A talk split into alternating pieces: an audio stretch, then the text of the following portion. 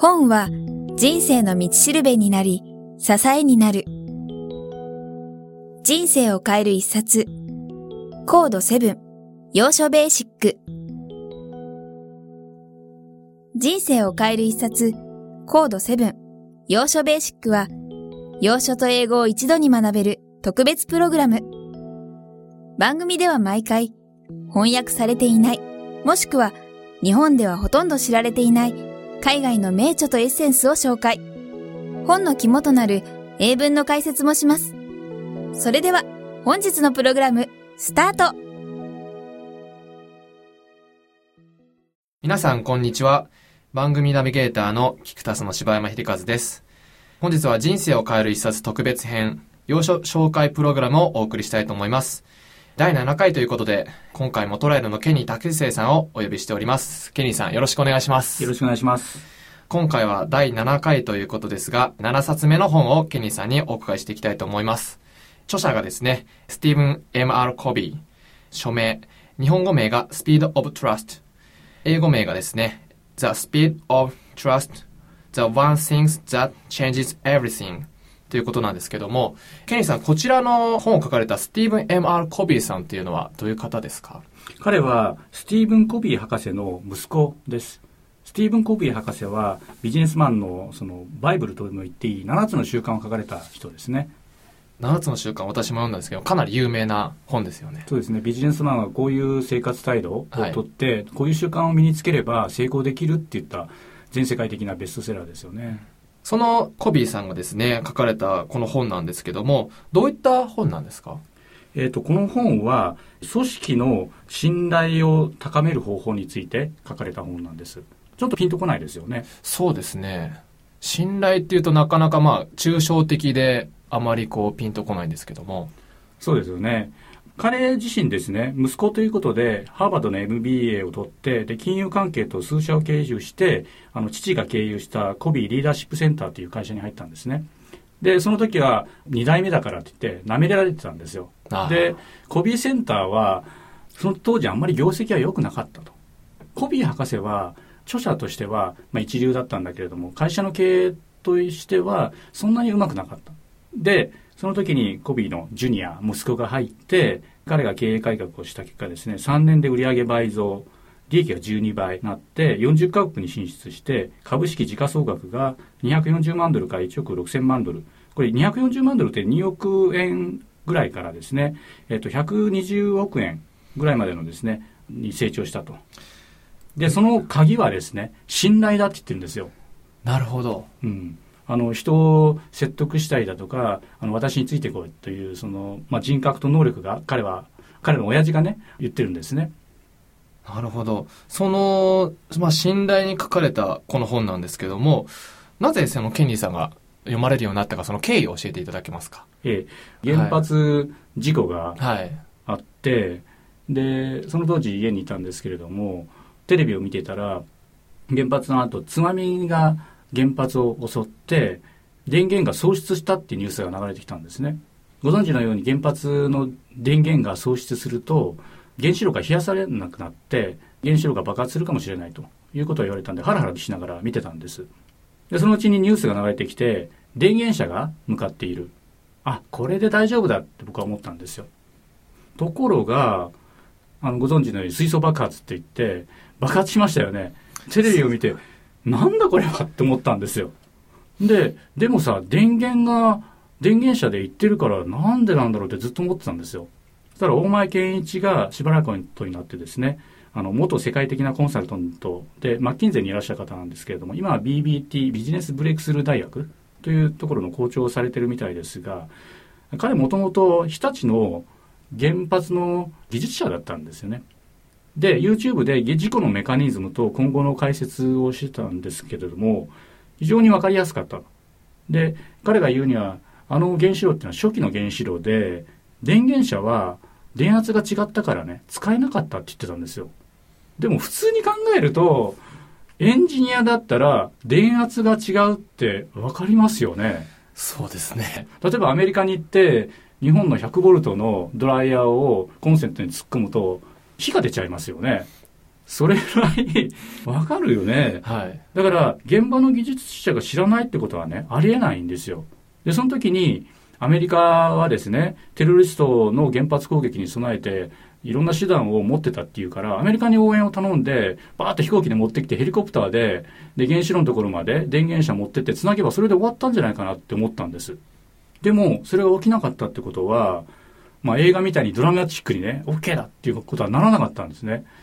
で、これって相当組織のね、風通しとか、そういうその情報の流通に問題があるんじゃないかなと思って、組織とは何かとか、あと組織の中での信頼は何かっていうことにすごいね、あの興味を持って、このスピード・オブ・トラストという本を読み始めたんです。なるほど。あの、ケニーさん、この本の名前のスピード・オブ・トラストっていうのはどういう意味なんですか？そうですね。これは前書きにですね、本当にお互いを信頼しているときにスピードが生まれるというふうに書いてあったんで、そうか、信頼とスピードっていうのは関係があるのかと思って読み始めたんですね。信頼とスピードが関係あるっていうことですか？はい、はあ、なるほど、ええ、具体的にそれはどういうことなんですか？例えばですね、人は信頼している人と信頼していない人っていうのは区別しますよね。はい。例えば信頼していない人っていうのはね、インド建国の父ガンジが言ってるんですけれども、人の動機に疑惑の目が向けられた途端にね、その人の行動すべてがね、歪めて見えると。もうこの人信頼できないよって言ったらもう聞かなくなっちゃいますよね。もしかして、その東電の技術者が、その電圧が違うよと言ったんだけれども、その事実っていうのは伝わらなかった背景には、信頼っていうのがなかったのかもしれないと思ったんですね。例えばその言った人が業者だったとか、下請けだったとか、そういうことがあるのかもしれないと思ったんです。企業の中でそういう現象が起きてるってことですか、うん、はい。それでこの本の中には、信頼がスピードを上げて、コストを下げて、組織の影響力を最大化するって書いてあるから、これ読まなくちゃいけないなと思ったんです。で確かにですね、信頼が低い状態っていうのは、物事を決めるスピードが低くなると。で、コストは上がるんですね。どういう意味かって言ったら、例えば、9月11日、9-11のテロ。はい。同時多発テロが起きた時に、空の安全に対する信頼感がね、なくなっちゃったんですよね。でその後どうなったかって言ったら、靴脱いでから揃わなくちゃいけないとか、セキュリティチェックが厳しくなったんで、あの、その保安員の方のお金だとか、あと時間的なロスもすごいですよね。ですから信頼が低いってことは、スピードが低くなってコストが増えると。ああ、なるほど。わかりました。あの、信頼なんですけども、うん、確かに重要だと思うんですね。まあよく言われるのが、その信頼を築くためにはすごく時間がかかるって言うじゃないですか。で、まあそれが崩れるのは一瞬だと思うんですけども、確かにその信頼が得られればスピードは速くなると思うんですけども、その信頼を築くまでがすごく時間がかかるのではないかなって思うんですけど、そのあたりってどうなんですか？そうですね。あの、信頼は結果を見せることによって、すぐに気づかることができるんですね。結果ですか、えー、昔はこういうネットとか発達してなかったんで結果って、まあ、人伝いに伝わったりしたんです。であのお店はねいつも美味しいお菓子を作っているお店だと。だからちょっと高いんだけれどもあのお菓子を買いに行こう。ということにその信頼を築くのに時間がかかったんです。それが広がるのにすごい時間がかかったんですよ。ところがそれは今までの常識ですよね今はネットがあるから美味しいよって話をすればみんなが美味しいあっという間に信頼ができるようになっちゃったんですね。昔と今はだいぶ違うっていうことも書いてあるんです。はなるほど。その情報が伝わる速さが速くなったから、えー、信頼されるスピードも上がってきたそうです。逆に信頼がなくなるスピードも速いんですよね。だから今回だってそうじゃないですか。東電って言ったらいつも安定した電気で停電は全然なくてね、本当に立派な会社だねって言われてた株価も2000円ぐらいあって、で、それがあの事故を起こした途端に急に下がっちゃって1000円切って、東電って資産株でそれを持ってれば配当もいいし、もう余裕だよねっていう株だったんですよね。それがこうなっちゃって信頼崩れたら早いですよね。あれテレビ中継されてなければもっと遅かったかもしれないですよね。はあ、確かに。まあよくその言われているのが、経営者が例えばその決断が早いとかって言うと思うんですけども、それはやっぱりこう、信頼できるかどうかっていうのを何か見抜くポイントがあるってことなんですかね？そうですね。経営者って決断が早いとかって言うんですけれども、決断が早いように見えるのは一瞬だけであって、その後ろには非常に考えていると思うんですよね。例えばウォーレン・バフェットがウォルマートの物流会社これ2兆円ぐらいするね会社を買収した時の決断っていうのは2時間の会議1回きり会議1ヶ月以内で買収したらしいんですよ。はあ、2兆円ですよ。2兆円ですか ?2 兆円の決断。でも、ウォーレン・バフェットはこの種の経験をいっぱいしているんですよね。買収のプロじゃないですか。はい。そうですね、確かに。まあ、投資会社ですもんね。そうですよね。まあ、失敗した例もあるかもしれないですけれども、その多くが成功していると。彼のインタビュー記事とかを見たら、彼はどうもね、何か成功させる方程式みたいなのがあって、それに当てはめてチェックしているということをおっしゃってたんで、決断が早いというよりも、その信頼をチェックするようなね、ポイントがいっぱいあって、その質問を投げかけて、きちっとした答えが返ってくれば、2時間でも決めれると。だそれまでのね、準備段階が長いんですよ。準備段階の部分は見えてないわけじゃないですか。そうですね。だから、その偉い人は決断が早いって言うけれども、実はそうじゃなくて、決断をするまでのそのチェックリストとかが完璧で、そのチェックリストを作るのに相当な頭を使っているんじゃないですかね。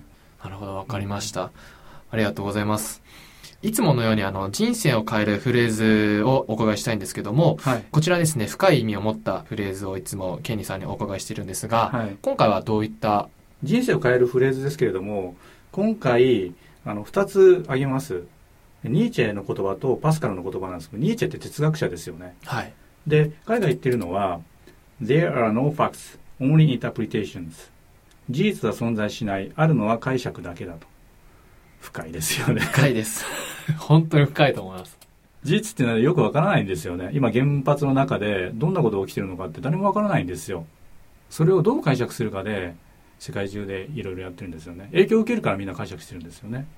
で、この文の構文なんですけれども、JR なんとかっていう構文で何々があるっていう構文。コンマして補足してます。only interpretation。解釈だけって補足してます。これがニーチェの言葉です。それとパスカルの言葉、フランスの科学者のパスカルですね。I bring you the gift of these four words. I believe in you. 私はあなたに送りたい4つの言葉を持ってきたと。それは、私はあなたを信じている。この文章ね、非常にいいですね。4つの言葉ですね。4つの言葉っていうのは、I, believe, in, you まさにこの不信感に満ちた時代に必要な言葉じゃないかなと思います。で、えっと、この構文なんですけども、愛が主語で、bring が動詞で、you が目的語で、the gift が2つ目の目的語、SVOO という形で、of these four words がギフトを説明しています。4つの言葉のギフトです。コロンして、コロンっていうのはそれを補足してますね。すなわち、I believe in you. believe in は信じる。ですので、I believe in you は私はあなたを信じているとなります。なるほど、ありがとうございます。いつもながらインパクトのあるかつ深い言葉をありがとうございました。ね、ありがとうございました。